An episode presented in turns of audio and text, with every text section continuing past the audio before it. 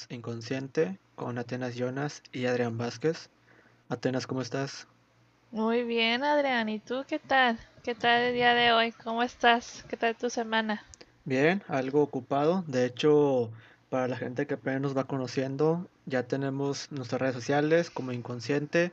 Agradecemos a las personas que poco a poco se han unido a esta comunidad.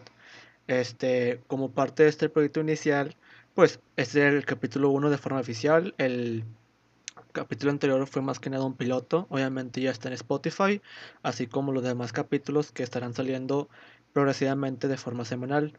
De hecho, estábamos pensando que si lo metíamos los jueves o viernes, pero creo que vamos a intentar los viernes por el hecho que a lo mejor ya las personas tienen más tiempo de escuchar cosas nuevas o simplemente ver otro tipo de contenido. Entonces esperemos que la respuesta siga siendo positiva a como la hemos tenido esta semana.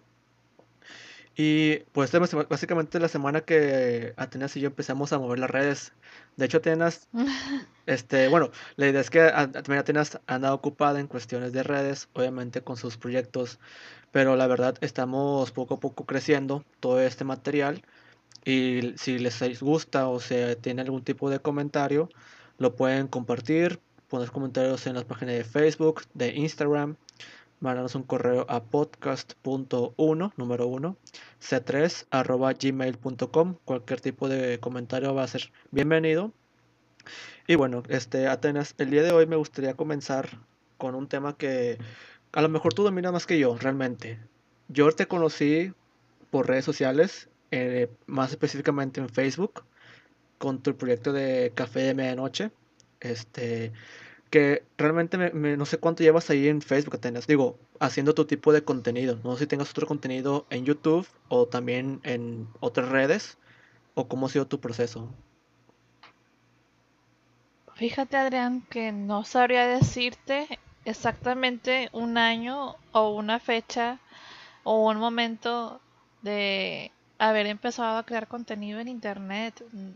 No tengo algo así como que fijado ahora que lo pienso, porque muchas veces, por ejemplo, pues si, si nos vamos a cuando yo estaba en secundaria, yo estaba en ese entonces, pues la gente que usaba Fotolog y Metroflog, ahí yo era muy fan de las imágenes en plan Tumblr que les ponían un mensajito ya sea tipo emo o enamorado o no sé, ese tipo de imágenes en ese entonces, pues era muy de moda que se publicaran en, en Fotolog, en Metroflog y así. Y yo aprendí a esa edad, que era más o menos cuando tenía unos 13 años, a editar fotos, a buscar fotos.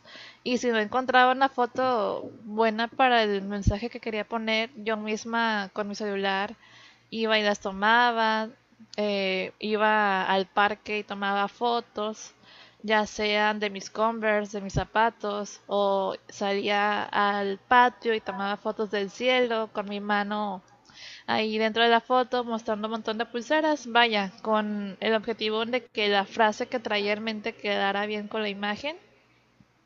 Así que pues yo creo que así contenido como tal, pues en ese entonces ya estaba creando algo para mis redes sociales, que era pues en ese entonces lo, moderno, el Fotolog y Metroflog. Así que pues te puedo decir que desde los 13 años estoy muy muy metida en las redes sociales. Obviamente ya en grande que un YouTube, que una página de Facebook, que un blog o algo así, yo creo que mi primer blog lo empecé a los 17, 16 años más o menos. Que escribía cosas relacionadas de Disney, de Sapping Soul. De hecho, tengo un Twitter muy, muy famoso que se llamaba Old Disney. Um, Old Disney, sí, sí, sí, Old Disney. Y publicaba tweets, imágenes recordando la época dorada de Disney Channel. En plan, series como Stan Raven, um, Saki Gemelos en Acción, Mano a Mano, Lizzie McGuire, etcétera, etcétera. Y ese Instagram, de hecho, creo que ha sido de las redes más grandes que he tenido. Creo que alcanzó, si mal no recuerdo, alrededor de 35 mil seguidores en menos de tres meses, cuatro meses.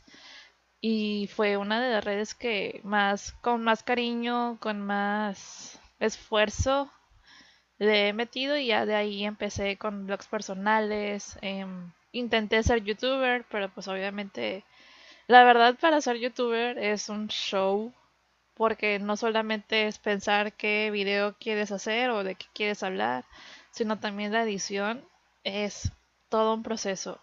Y no solo la edición, también subir el video y luego ver que no haya problemas y todo eso. La verdad, yo no tuve tanta paciencia con, con YouTube. Así que pues entonces como vi que ya estaban volviendo los en vivos, etcétera, etcétera, me incliné más a hacer transmisiones en vivo. El año pasado empecé, pero por motivos personales lo dejé. Y hasta hace como un mes, tres semanas más o menos, retomé las transmisiones en vivo ahora con Café de Medianoche. Y desde ese entonces, Adrián, más o menos es que tengo en redes sociales, por así decirlo, creando contenido. De, he intentado de todo, no solamente blog, em, también en plan Twitstar, como se llamaba en ese entonces, en el 2014. También youtuber y ahora en plan streamer. Pues estoy intentando de todo, nada más obviamente con la esencia de lo que soy yo y de lo que quiero transmitir. Fíjate, yo realmente me quedé pensando que, no, las redes sociales han venido a cambiar nuestro panorama y más ahorita con esta nueva normalidad que es básicamente lo que tenemos como forma de entretenimiento. digo, ha, siempre ha sido esta pelea, bueno, yo recuerdo obviamente, no estoy muy seguro, esta pelea entre la televisión o los tipos de contenido que se dan por redes sociales. Pero lo que más me llama la atención es el impacto que puede conllevar para una persona el hacerse viral. ¿A qué me refiero con esto? No necesariamente el hecho de que tú subas un video, sino que por un video te puede hacer viral de forma positiva o de forma negativa. Por ejemplo, no sé si tú has visto esos videos que queman a las personas en cuestión, no que los, que los prendan en llamas, sino que divulgan el comportamiento negativo de una persona y a partir de ahí la persona quien está siendo divulgada cambia de forma repentina. O sea que tenemos como un arma. De hecho, me acordé también de la película, ¿no viste la película de El Hoyo? No, perdóname, no fue El Hoyo, fue la de Parásitos, perdóname, me equivoqué. Ah, la película sí, mi película favorita. Es una película que que en la personal me gustó. Digo, al principio te quedas sacado de onda, pero me acuerdo de una escena, no sé si también lo recuerdes, que cuando están en la casa, cuando llegan los dueños, este, cada quien graba en su celular lo que está pasando con las otras personas. O sea que no sé si ya habían llegado los dueños, los dueños estaban en camino, pero habían sacado como videos de la gente que trabajaba ahí, que lo estaban exponiendo y al mismo tiempo la gente que trabajaba ahí estaba grabando video de la que era antes la casera o la ama de llaves que tenía una persona abajo en el sótano. No sé recuerdas esa escena. Sí, sí, sí. Bueno, lo que me quedo pensando es que me, me, me, llamó mucha atención esa escena porque como están grabando y están a punto de mandarle, o sea, ese video a la dueña o al dueño, no recuerdo bien, era, era para mí Vi esa escena y dije, es como si estuvieras un arma en las manos, realmente. ¿Por qué? Porque sabes que el impacto que puede conllevar el tener un video de alguien haciendo un comportamiento extremo, sabes que lo puedes, ahora sí, lo puedes quemar o hacer que la gente piense mal de ti. O sea, aquí en las redes sociales ya no solamente eso es poner, postear una foto, como tú mencionaste al principio, eh, subir un video a lo mejor de un tema que te interese, sino que ya se vuelve visto como una especie de arma blanca, no sé llamarla arma blanca o arma digital, pero por el mismo hecho que todos tenemos, o casi todos ya tenemos un celular en la mano, y en su mayoría un smartphone. Entonces, quieres o no, tú puedes grabar algo, subirlo a redes y comentar algo al respecto. Y también la gente lo va compartiendo, pero a veces también hablamos del impacto que la gente no, pues a lo mejor no ve tanto la fuente, simplemente lo comparte porque obviamente es de probable para ellos o de forma agradable, depende del tipo de video. Pero en su mayoría me quedé pensando si realmente ya tenemos como esto como una red social algo más que solamente publicar y postear. O sea, que también tengamos ahí gran parte de nuestra vida. Y no me refiero solamente a publicar fotos, sino todo el registro que ha conllevado desde que alguien sea de alta en una red social hasta el día de hoy. O sea, cuánta información no ha tenido ese tipo de, de sistema, bueno, el, el sistema que conlleva en las redes sociales para que tenga toda tu información a la mano literalmente. Es que ahí va, Adrián, creo que estás confundiéndote un poquito. Mira, el hecho de la hay que distinguir primero lo de las redes sociales y la tecnología, porque antes se podía quemar a la gente, pero era un de boca en boca. ¿A qué me refiero con eso? en plan de que, ¿sabes qué, Adrián? Fíjate que Panchito el otro día lo vi que se metió a la tiendita y robó, por decirte, unas papitas. Y ahí yo empiezo una cadena de un boca en boca y tú vas a decirle, ¿sabes qué? No sé, vas a decirle a, a Juanita, ¿sabes qué, Juanita? Pues Atenas me dijo que Panchito estuvo en la tienda y se robó unas papitas. Y luego Juanita va a decir su versión de que, ay, ¿sabes qué? Pues eh, supe que Juanito no robó, pero estuvo robando en no solamente en una tienda, sino en todas las tiendas de la colonia. O sea, se hace así la viralización. Desde ese entonces, desde antes ya está la viralización. No solamente por redes sociales, sino podría ser antes de un boca en boca, un rumor, etcétera, etcétera, o las noticias, periódicos, etcétera, etcétera. Ahora, a lo que me refiero a que distinguir el avance de eh, las tecnologías con las redes sociales es lo que mencionabas precisamente. Ahorita todos podemos grabar con un, celular, cosa que obviamente hace unos que 10 años, 12 años eh, no era tan común como es ahorita. Y eso es gracias a la tecnología, no gracias a las redes sociales. Las redes sociales pues ya están eh, dentro de todo lo que tú dices de que da viralización y así, pero la tecnología es la que nos permite ahorita que tú y yo estemos platicando, que yo me tome una selfie y la pueda tener en mi celular y pasarla a la computadora. Y ahí es donde ya entran las redes sociales. Con el avance de, la tecnología, obviamente causa la demanda por así denominarlo, no sé qué otra palabra utilizar, de estarlo divulgando en Internet, que por Facebook, que por Instagram, que por Snapchat, que por, no sé, em, la red que sea, no importa, TikTok, etc. Y ahí es donde ya empieza la viralización. Y en cuanto a lo peligroso o beneficiosos que sea, yo creo que es por eso que las redes sociales ahorita, por la facilidad que se puede conseguir un celular, porque literalmente vas a un Oxxo o a un 7-Eleven y ya puedes tener un smartphone, es que ahorita se encuentren tan tóxicas varias redes sociales. Porque antes, antes se tenía muy limitado el acceso a eso. O sea, simplemente yo pienso mucho en mis papás mis papás mm, no tenían tanto ese interés de estar en Facebook como yo. En el 2009, 2010, Facebook se utilizaba solamente para hacer un test. En plan de que, ay, ¿qué, qué personaje de Shrek eres? O cuál es el mensaje que la bola mágica te quiere dar hoy. Ese tipo de contenido era el que tenía Facebook cuando iba iniciando apenas en el 2009, más o menos, 2008, no recuerdo exactamente el año. Y ahorita, pues ya Facebook ha cambiado muchísimo. Antes era el muro, luego pasó a ser la biografía y luego la biografía ya se modernizó, tanto que pues ya lo puedes poner en modo oscuro. Y, antes para mis papás pues tener un Facebook no era como, era como tener un fotolog, ¿sabes? No era como que algo muy importante. Pero ahorita con la facilidad de utilizar un smartphone, con la facilidad de tener un celular, es que ya se encuentran o muy tóxicas las redes sociales o muy beneficiosas. Porque como tú dices, ya cualquiera tiene un celular en la mano. pero no cualquiera logra esa viralización. Te voy a poner un caso rápido. Yo, en el 2017, mm, vi que una amiga publicó una fotografía de un reportaje de un restaurante que está en Barrio Antiguo. Y a mí me llamó mucho la atención eh, la noticia del restaurante que abrió en Barrio Antiguo. Y yo lo que hice fue literalmente robarle la imagen a mi amiga y poner, ay, qué padre, ya este restaurante ya va a abrir la otra semana.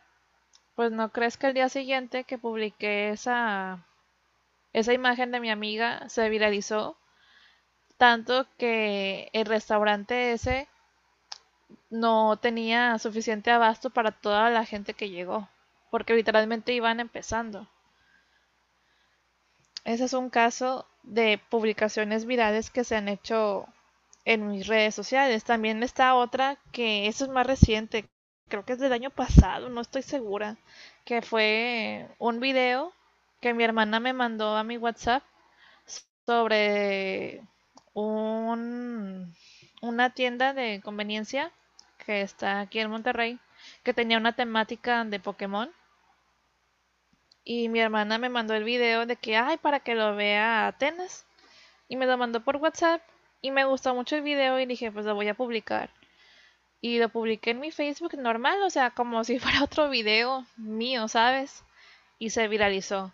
Tanto que blogs de comida, de, de lugares para visitar en Monterrey, etcétera, etcétera, lo repostearon. Y yo nunca, te soy sincera, Adrián, yo nunca me comuniqué con las páginas en plan de que, ay, denme créditos o algo así. Al contrario, estaba muy contenta de que mucha gente estaba enterándose de ese video y que le llamara la atención porque pues significaba que la comunidad de Pokémon seguía viva y a mí me encanta Pokémon y así. Y han sido dos casos positivos dentro de mi vida. Pero también, como tú dices, hay casos negativos.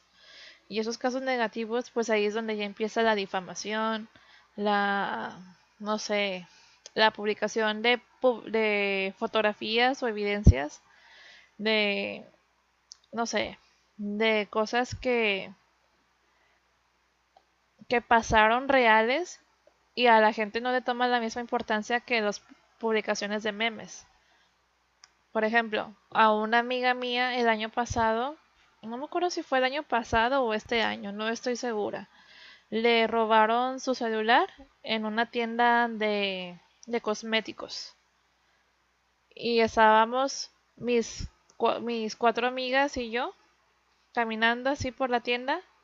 Y hasta que salimos de la tienda nos dimos cuenta que mi amiga ya no traía su celular. Y le empezamos a marcar, etcétera, etcétera. Pues no, y mi amiga, si te soy sincera, tiene muchísimo poder en redes sociales, demasiado poder diría yo. Y ella hizo una publicación exhibiendo a la tienda que no la quisieron apoyar. También ella presentó la, la denuncia perdón, de forma pues, correcta ante el Ministerio Público y así. Pero pues obviamente la tienda no se hizo responsable, ni los guardias nos quisieron ayudar en ver las cámaras o al menos para reconocer a la persona. No, o sea, no quisieron hacer eso, no quisieron ayudarnos en nada. Y mi amiga pues se sintió frustrada. Lo que hizo fue publicar un post en sus redes sobre su denuncia y nadie le hizo caso. Pero en cambio, si veías más en su página, en su red, tenía un montón de memes, un montón de em, actividades y así, y todas tenían más de mil comentarios, más de dos mil reacciones, etcétera. Pero esa en particular, pues a la, gente no le interesó. Ahí es donde ya empiezas a, pensar de que, pues, ¿qué es realmente lo que le interesa a la gente? Si es el morbo de, de no sé, de que, ay, es que no sé, la Lady Pizza o la Lady tal o la Lady esto o la Lady otro. O si es en verdad el ayudar a la persona que está detrás de, ¿sabes? Pero también me quedé pensando, tenés, o sea, lo que mencionas son ejemplos que creo yo que a cualquier persona le podría pasar obviamente. Digo, el hecho de que tu amiga haya perdido un celular, claro que es una desgracia, o sea, porque obviamente se están robando dentro de un, de un establecimiento. Pero aquí yo abro dos divergentes. Una que mencionaste que las redes, que redes sociales que son tóxicas, si no sé si dijiste el término tóxico. Sí, Bueno, para ti, el hecho que sea tóxico realmente es la red social o el agente que lo hace a. es la gente.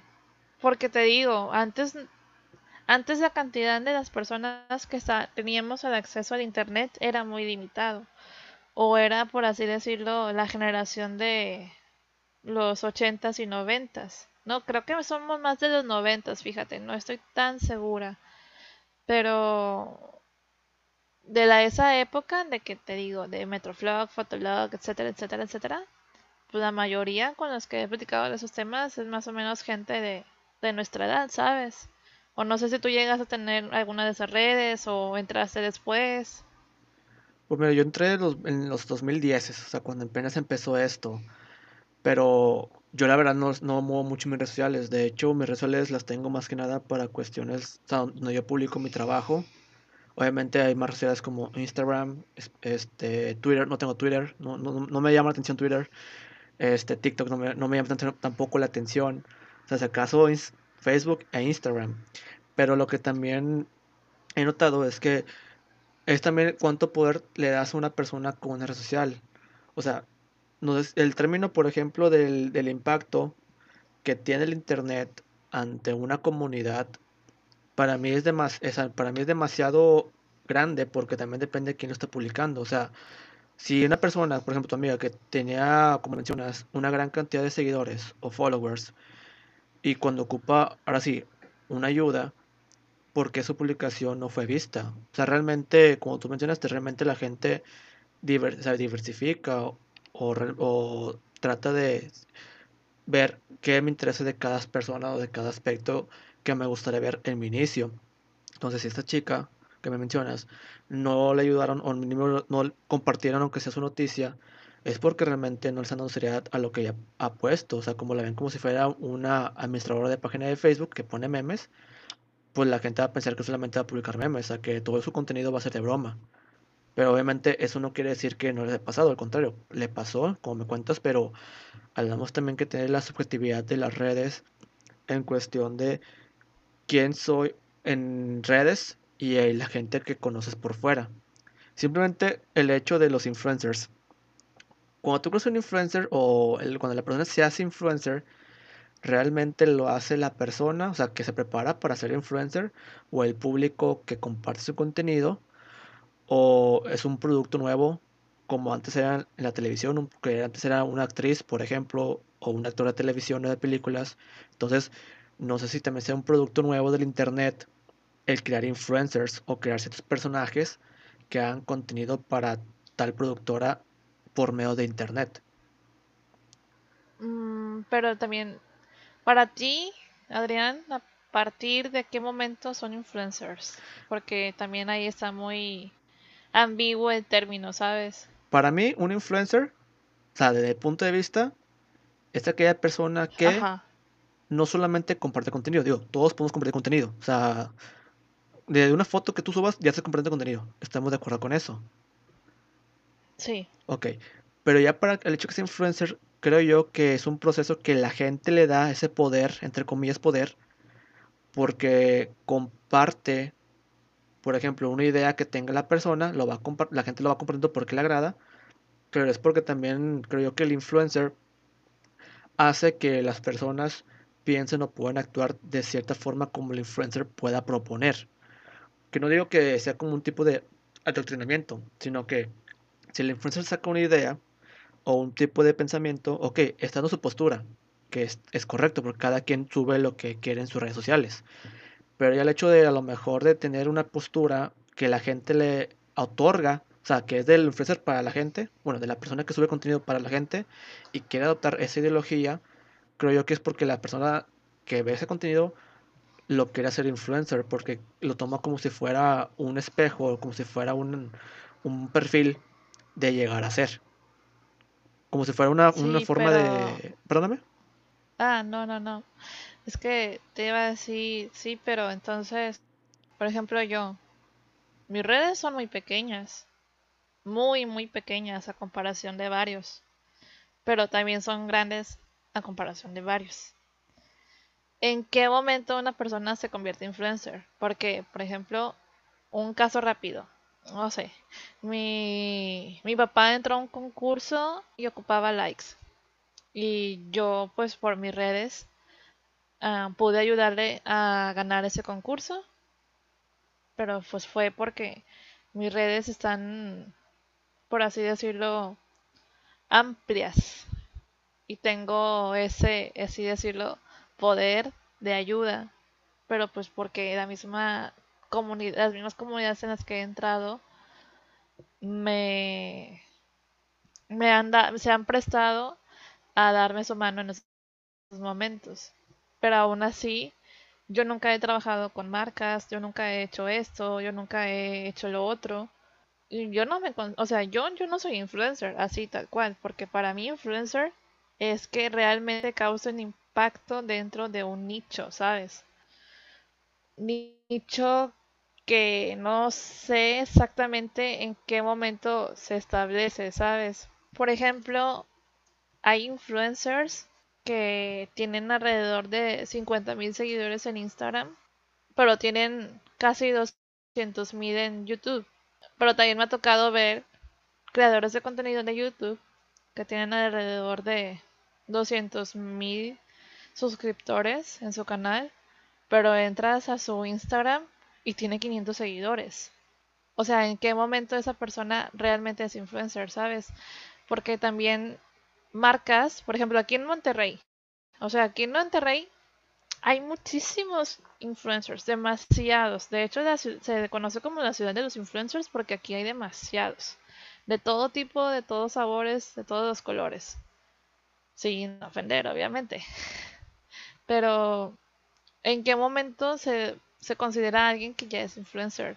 Porque para mí influencer debes de tener ciertas cantidades, no sé, a lo mejor 50 mil personas en Instagram, en YouTube, en Facebook, en, no sé, TikTok, Snapchat, etcétera, etcétera. Porque ya tienes un público muy establecido. Pero esos tipos de influencers, o sea, la misma gente lo va haciendo. O sea, que la gente, obviamente le gusta el contenido y comparte, pero la gente le da, o sea, como ese seguimiento que está bien porque por algo lo sigue, o por algo le da share.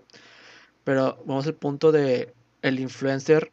Porque también, así como hay influencers que tienen grandes cantidades de seguidores, que tiene razón, en Monterrey demasiados, hay gente que se cree influencer.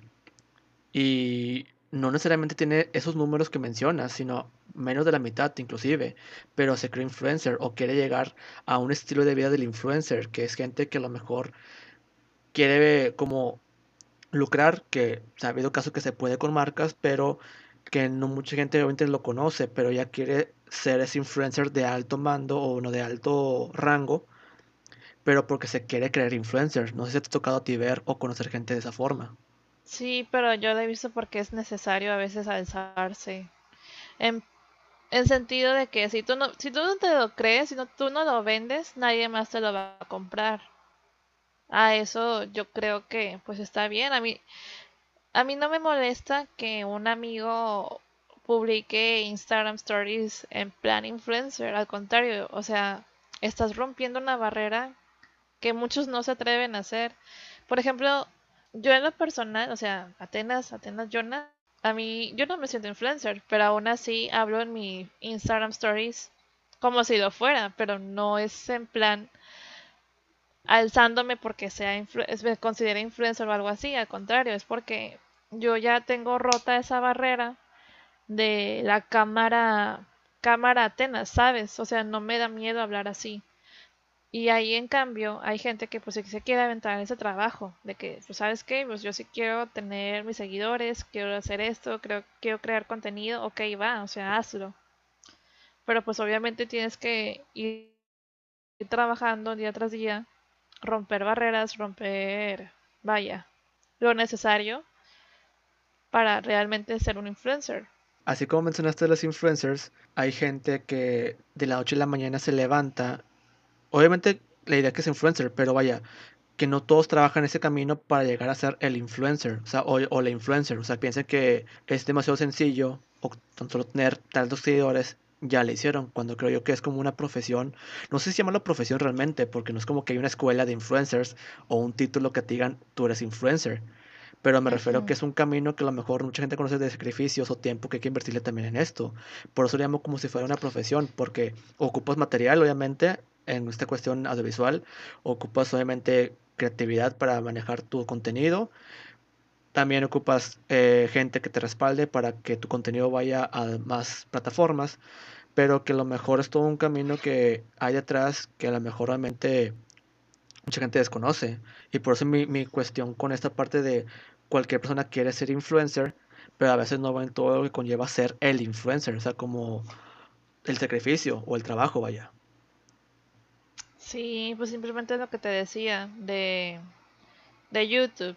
O sea, yo, a mí me gusta mucho estar aquí en redes y todo eso, pero la verdad, en el caso de YouTube, wow, o sea, es muchísimo tiempo el que se invierte para un solo video, o sea, para un solo video es demasiado tiempo porque no solamente es el pensar que, vas a, compartir, sino también cómo lo vas a hacer, de qué forma, qué quieres decir, qué quieres comunicar, cómo te vas a vender, cómo te vas a parar en frente de la cámara.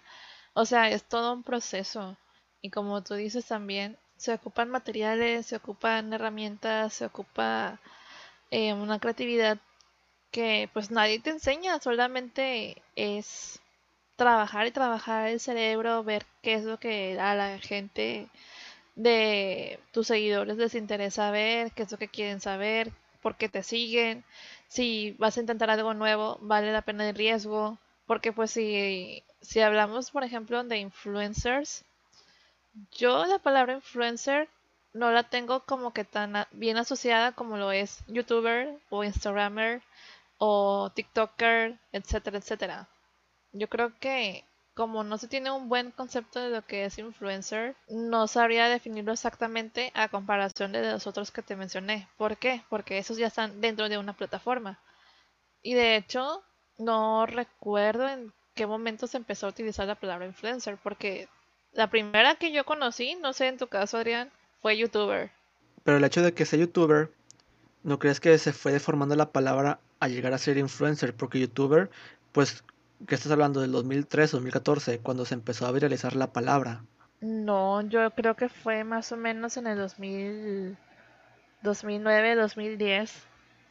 La de youtuber, sí. La de youtuber porque, por ejemplo, Ventures, eh, la, la, primera generación de youtubers que fueron Ventures, Where Tomorrow, em, Héctor Leal, creo que también entra Sandy Coven, em, no sé si entra esta Sonia Alicia, eh, Luz Deep, em, puede que también Xpania, Jacobo Wong, obviamente.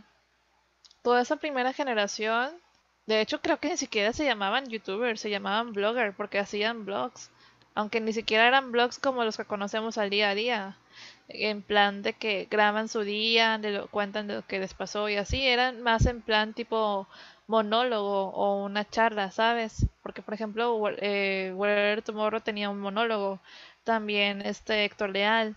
Si acaso el único blogger, entre comillas, en ese entonces era Jacobo Wong, porque literalmente se paraba enfrente de la cámara y empezaba a hablar de que no, pues el día de hoy me tomé un camión y me pasó esto, y la verdad sí sentí miedo, etcétera, etcétera, ¿sabes?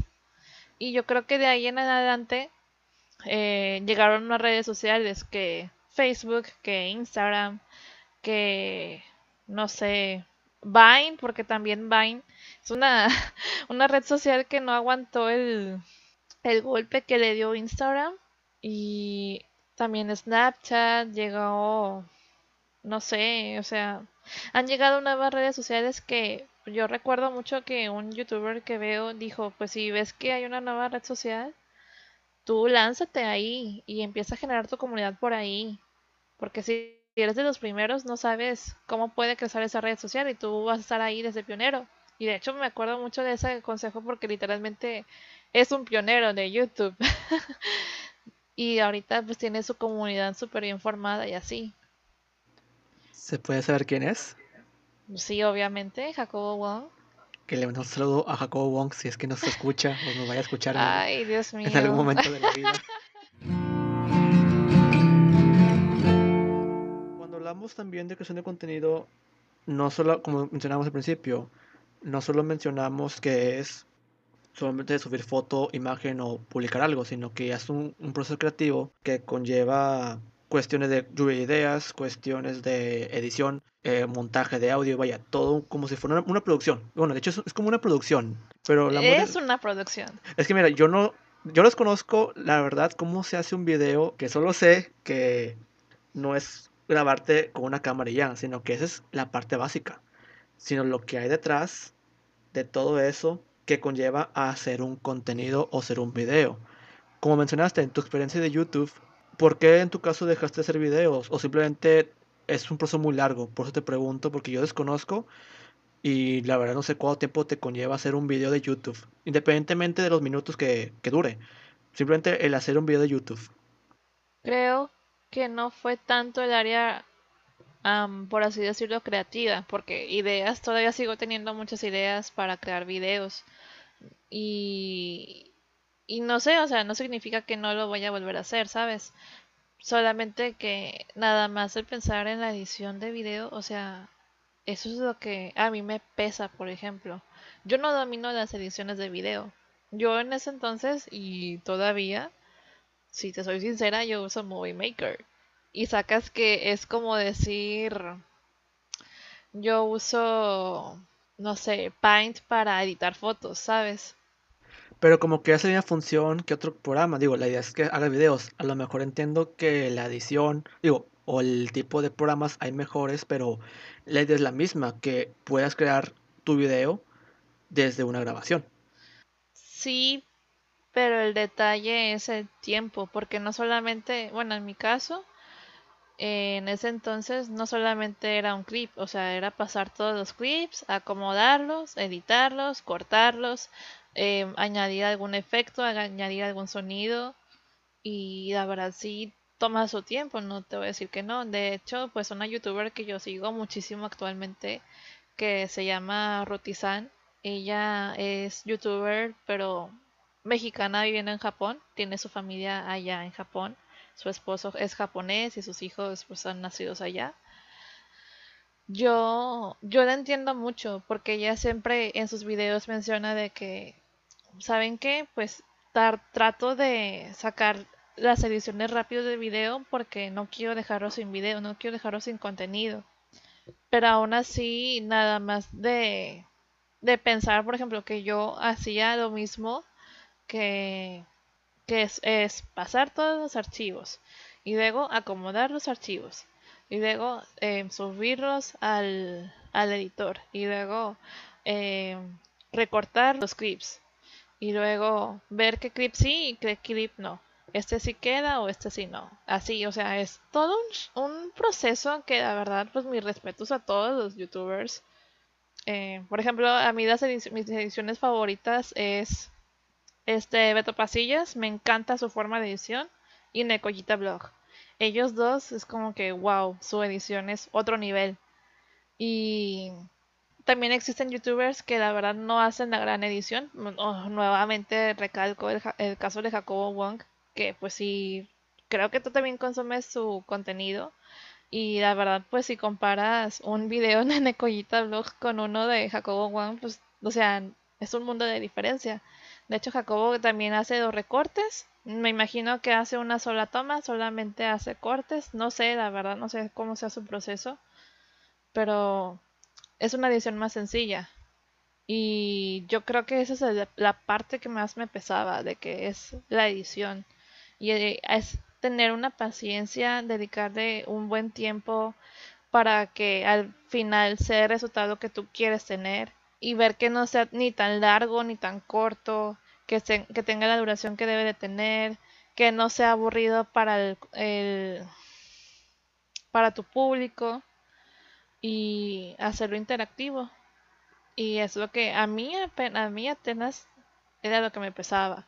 Por eso yo creo que, no sé, yo quiero pensar que también Rubius por eso mismo em, dejó un poquito de lado los, los videos, porque pues Rubius literalmente nada más se pone enfrente de la cámara durante unas 3, 4 horas, ya no tiene que editar nada y ya hace su contenido y sigue sigue siendo feliz, ¿sabes?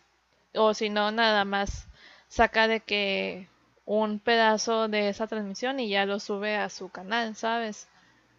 Pero, aún así no es una edición tan a detalle como es un video normal o un blog.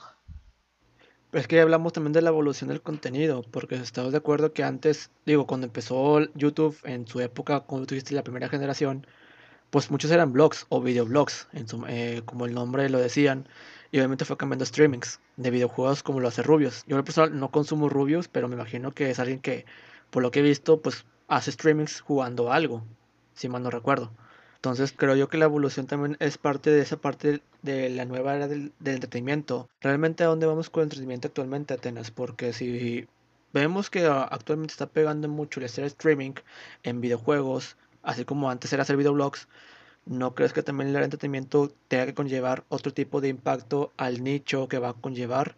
A lo mejor que va dirigido para otro tipo de edades que, que son más consumidores de un producto que de otro, pero también hablamos del tamaño del efecto que conlleva al hacer todo un proceso de contenido, porque también qué tamaño del efecto va a tener al momento de subirlo y que alguien más lo vea. Y digo tamaño del efecto porque me acordé de un, un análisis estadístico, no sé si la gente vaya a conocer el término de Cohen, pero es un, es un análisis estadístico para ver el efecto de una variable sobre otra. En este caso, ver, bueno, tu video, tu contenido ante el, el nicho, la población que te vas a dirigir. Lo que me refiero con esto es cuál va a ser ahora el tipo de contenido que tú consideres ante la nueva creación de contenido o nueva era del, del entretenimiento. Digo, sabemos que ahorita eh, es el Internet. Creo yo que desde el inicio del siglo XXI que, ha empezado a progresar y a crecer demasiado.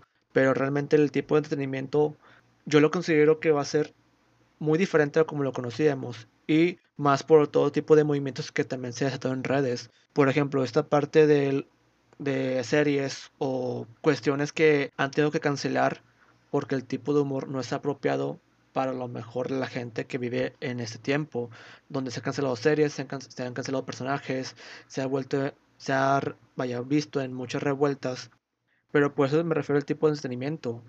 Hubo un caso, no, no recuerdo bien si era de esta serie de South Park o Cleveland, que, hace, que es una serie animada, pero recuerdo que estaban en protesta por el personaje Cleveland, sí, yo me acordé de Cleveland. El personaje Cleveland, como es un nombre afroamericano, pues no recuerdo bien la noticia, pero ya la gente también empezó a dejar de ver ese contenido porque lo consideraba racista.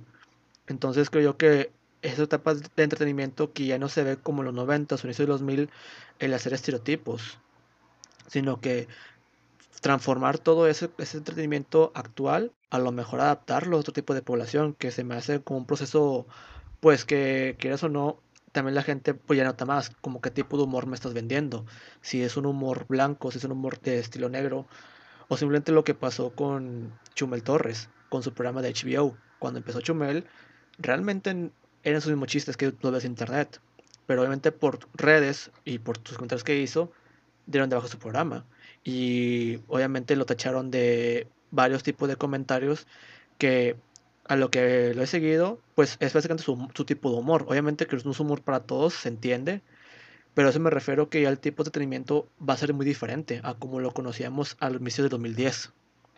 Mm, yo en lo personal yo creo que la forma de consumo de, entretenimiento de las redes de contenido no creo que vaya a llegar a tantos cambios. ¿Por qué? Internet a cada rato está modernizándose, pero seguimos consumiendo YouTube desde el 2010.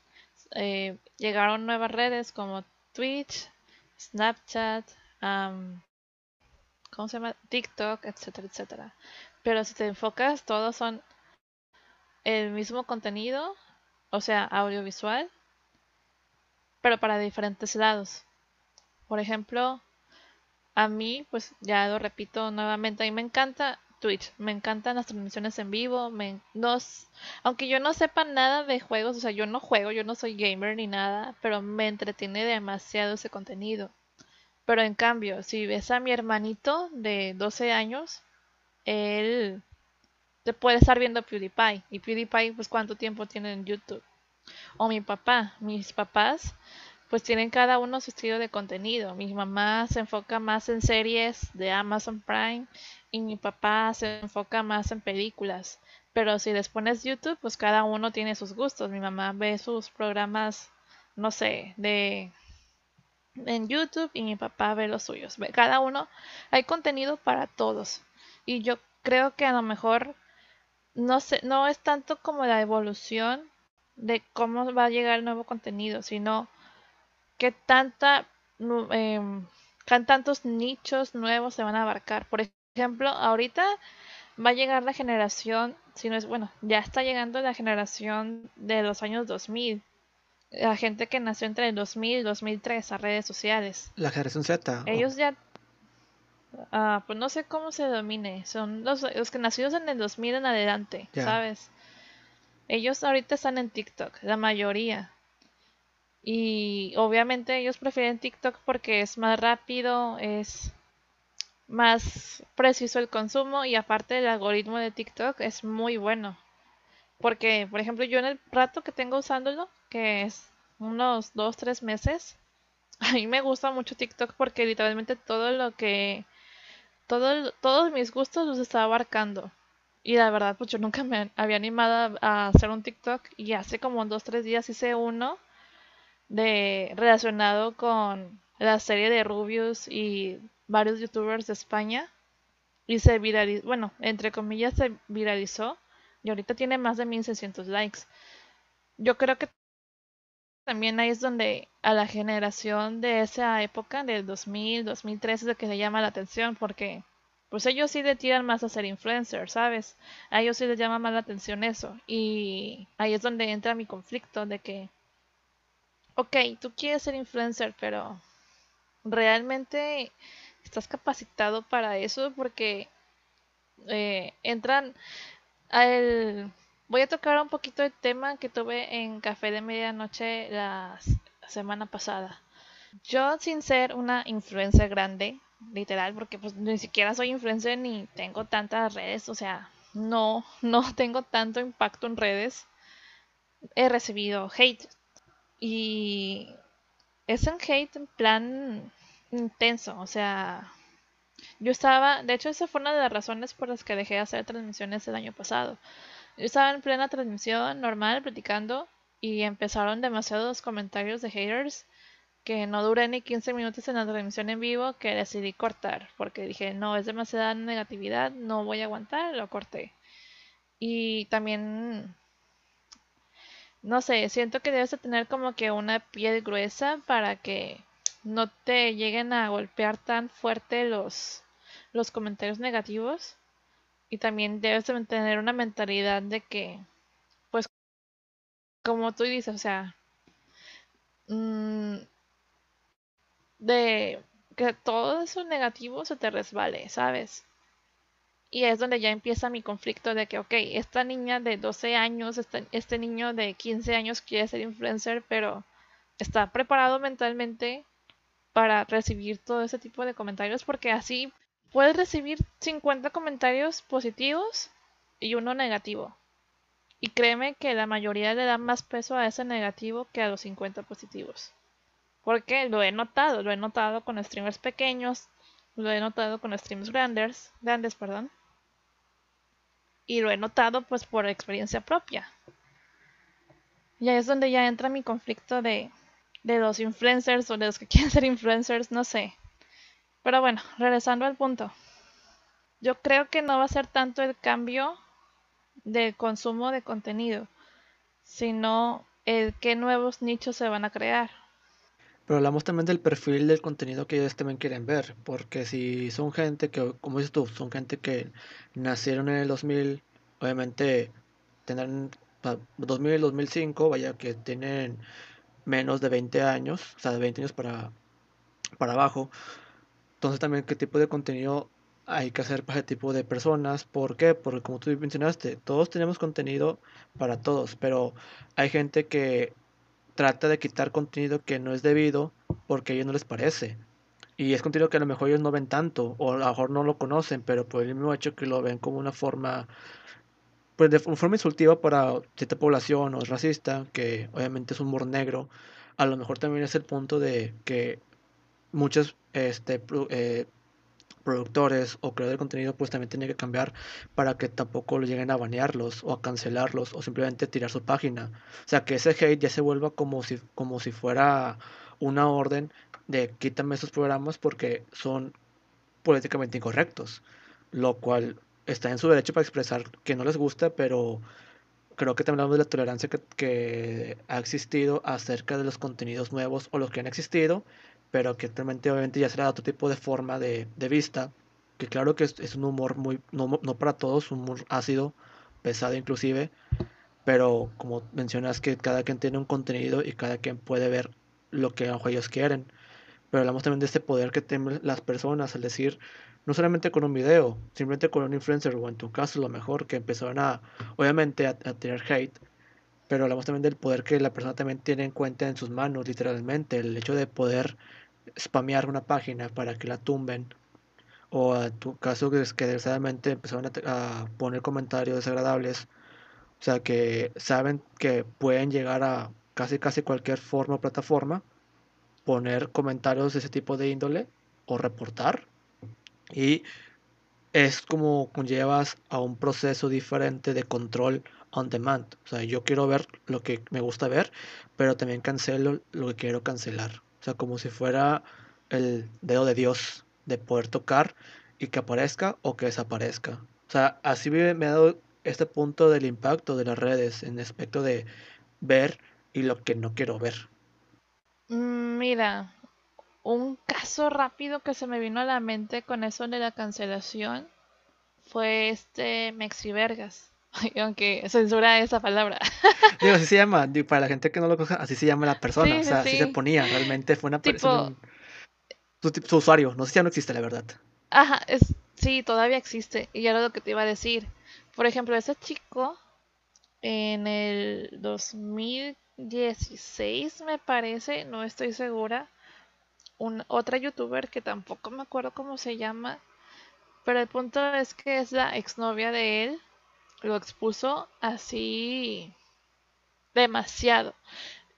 Estuvo acusándolo de, de maltrato, de cómo la exhibía en frente de otros youtubers, porque la exnovia pues también es youtuber, de cómo la manipulaba, de cómo, vaya, no la dejaba hacer. Lo expuso y de hecho hizo una serie de videos eh, hablando de su caso, etcétera, etcétera. Y no ha sido solamente ella, o sea, también youtubers grandes como Dross, como, no sé, o sea, que se me viene mucho en la mente pues Dross. O sea, estamos hablando de un youtuber con mucha posición que también quería cancelar a, a este chico y la exnovia. Y quién sabe cuántos otros youtubers también han intentado, ¿sabes? Y, y por más que han intentado que se aleje este chico de las redes sociales, hasta la fecha sigue activo. De hecho, creo que tiene su placa del millón de suscriptores en YouTube. Y a pesar de que Dross hizo todo lo posible para que no se la dieran, se la dieron.